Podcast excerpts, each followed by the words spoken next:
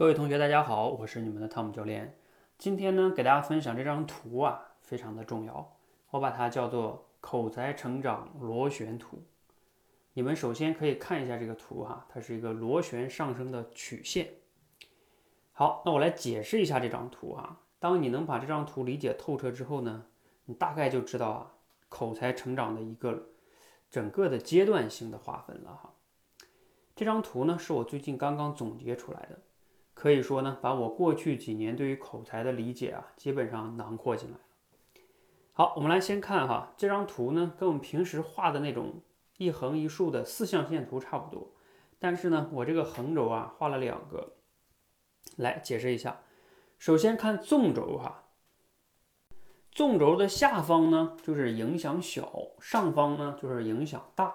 它指的啊就是我们在说话的时候能产生的影响力。啊的大和小，比如说有些人影响力大呢，他能影响全世界的人，是吧？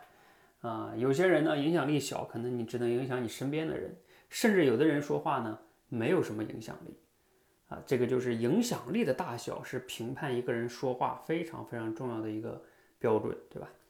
那还有横轴，这两个横轴代表的是同样的意思哈，都代表了你在讲话的时候准备时间的多和少。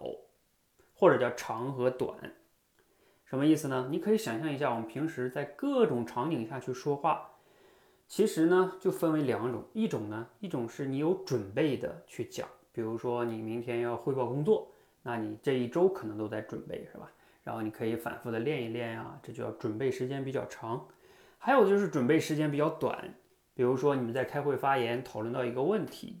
你也不知道今天要讨论到什么问题，但是呢，就就需要你说话的时候，你就要需要表达，这种呢就偏向于即兴表达。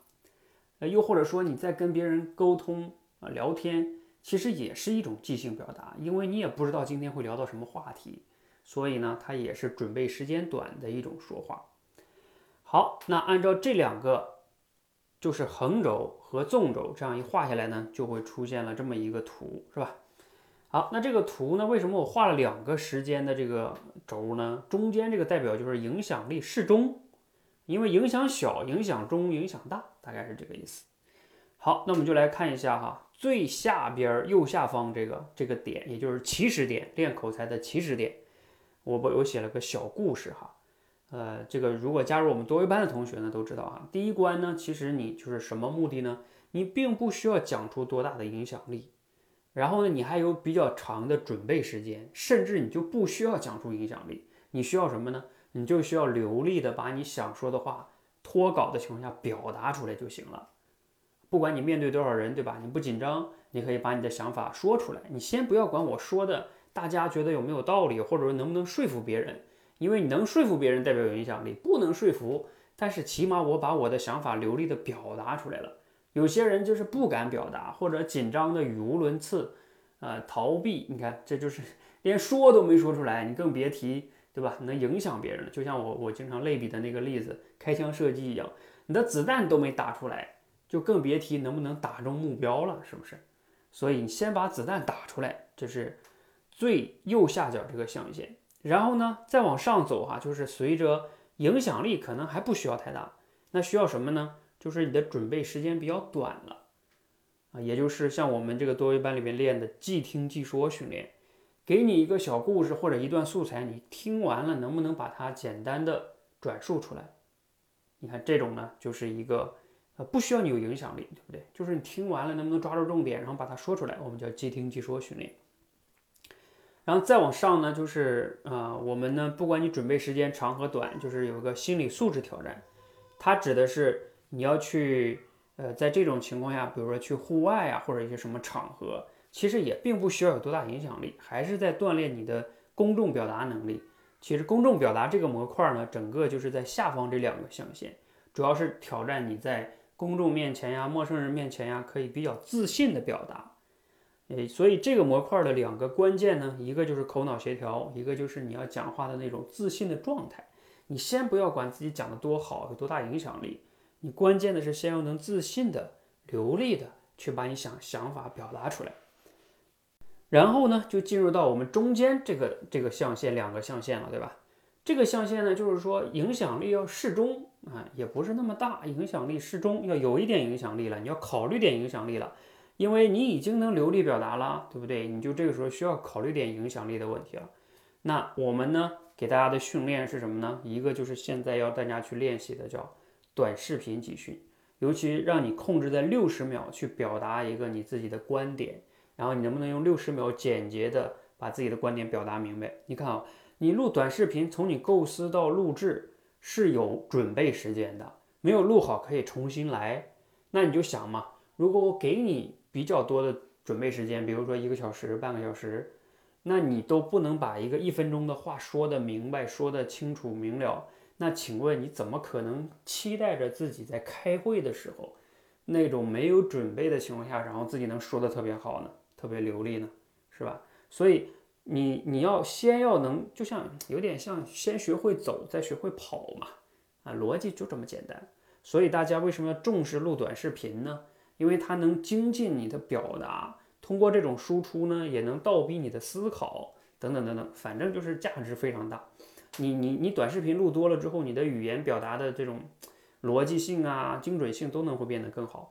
这也就为你接下来的这个象限哈，就是这个右左侧这个即兴表达。会有帮助，因为你即兴表达的时候，你平时精进的多，你在即兴表达的时候，语言组织能力就强，表达的也比较精简。比如说你在开会的场景下，你可能说的也就比较好了。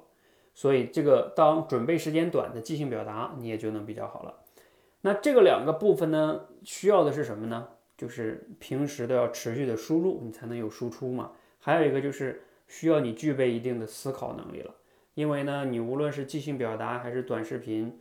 啊，你都需要在比较短的时间内把自己的观点说得明白，这个呢就需要具备一定的思考能力。所以，我们多维班里边在这里边就会有一些思考力的训练，比如说主题升华训练，还有结构思考啊，包括类比啊，甚至啊提炼总结训练等等等等哈，都是为了让你能哎就是思考提升。我还会愿意用做一个类比，就是磨刀，思考像磨刀，然后你表达呢像砍柴。磨刀不误砍柴工，你这两个之间要都要去相辅相成。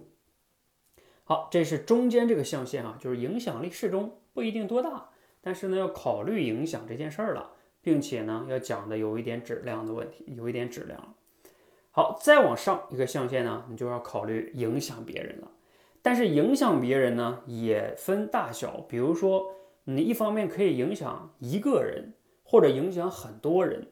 影响一个人是什么呀？比如说我们跟别人聊天、沟通、销售，反正就是一对一的，我只要搞定对面这个人就可以了。这都是一对一的影响他。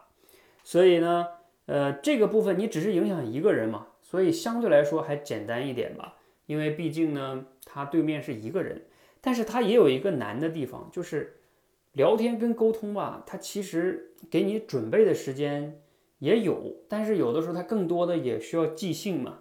比如说你在跟别人说话的时候，你也不知道对方下一句会说什么，是吧？所以这个时候对你的这种即兴反应能力要求也比较高。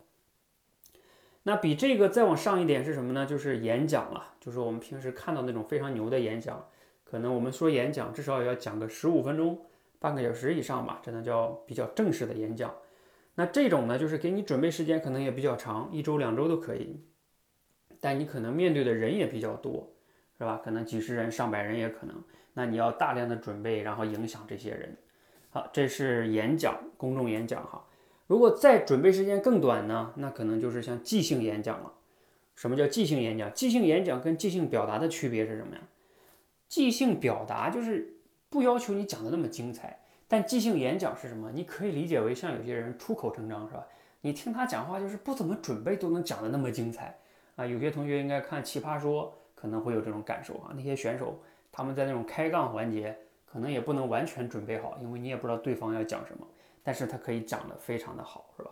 那这种水平呢，当然就是非常高的要求了哈，不是一般人能达到的啊。至少你要积累很多年哈。那甚至呢，再往后哈，比如说在这个模块哈，还有什么高的要求呢？就是我们平时在一些网络平台上看到的大 V。啊，他们都可能达到这种水平了哈，就是呃，准备时间很短，但是表达的非常好。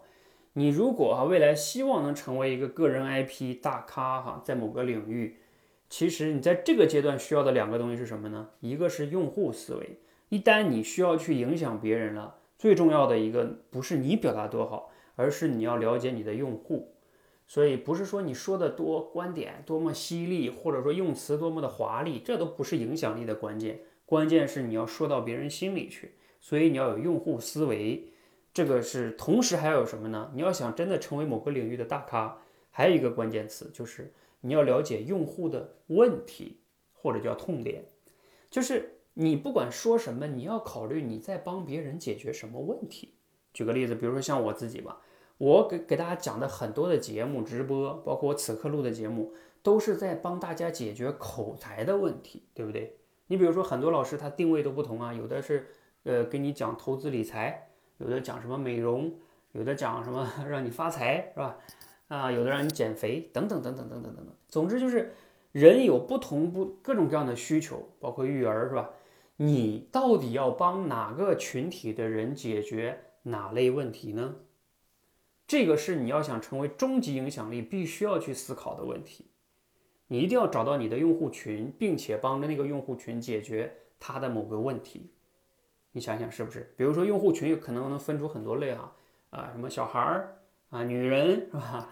呃，这个职场人、大学生、老年人啊，等等等等啊，你能什么九零后？哎，你能分出很多很多的群体，群体这是一个维度，还有一个就是到底在帮他解决什么问题？这两个问题你必须要想明白，然后持续的在这个积累，你才有可能能成为某个领域的有影响力的人，否则没戏啊！你天天在那儿学习练习，没有一个目标用户目标的这种问题呀，定位。不可能有影响力的，所以如果谁要想去建立这种影响力啊啊，你要选好这个定位，然后持续的积累，慢慢慢慢才能走出来哈。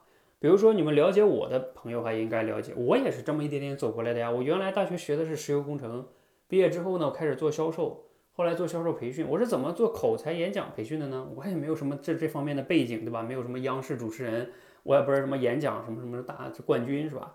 我就是因为哎，我在网上分享这个领域的一些节目，然后呢，帮大家去分享一些解决这方面的困惑，哎，后来听的人越来越多，然后呢，关注我的人越来越多，然后不就不就不就做这件事儿了吗？是不是？虽然我的影响力现在没那么大，但是起码我符合了刚才说的这个标准嘛，就是在某个领域能帮助某一类用户群解决口才的问题，对吧？你看，就是这么一点点过来的。所以这就是一个呃，我总结的叫口才成长螺旋成长图哈，螺旋上升式的一个图。你可以对照这张图呢看一看哈，你目前处在哪个阶段？嗯，总之呢不能着急，这件事儿你是急不了的。如果你特别着急哈，我可以说哈，你心急吃不了热豆腐。所以所有的高手哈都是能慢慢的积累自己，求快啊不配做高手。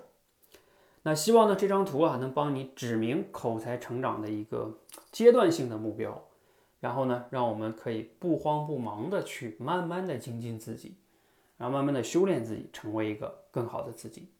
好，今天的分享呢就到这里哈。如果大家还有什么疑问啊，或者是呃什么感想啊，可以留言分享给我，跟我一起探讨。谢谢大家。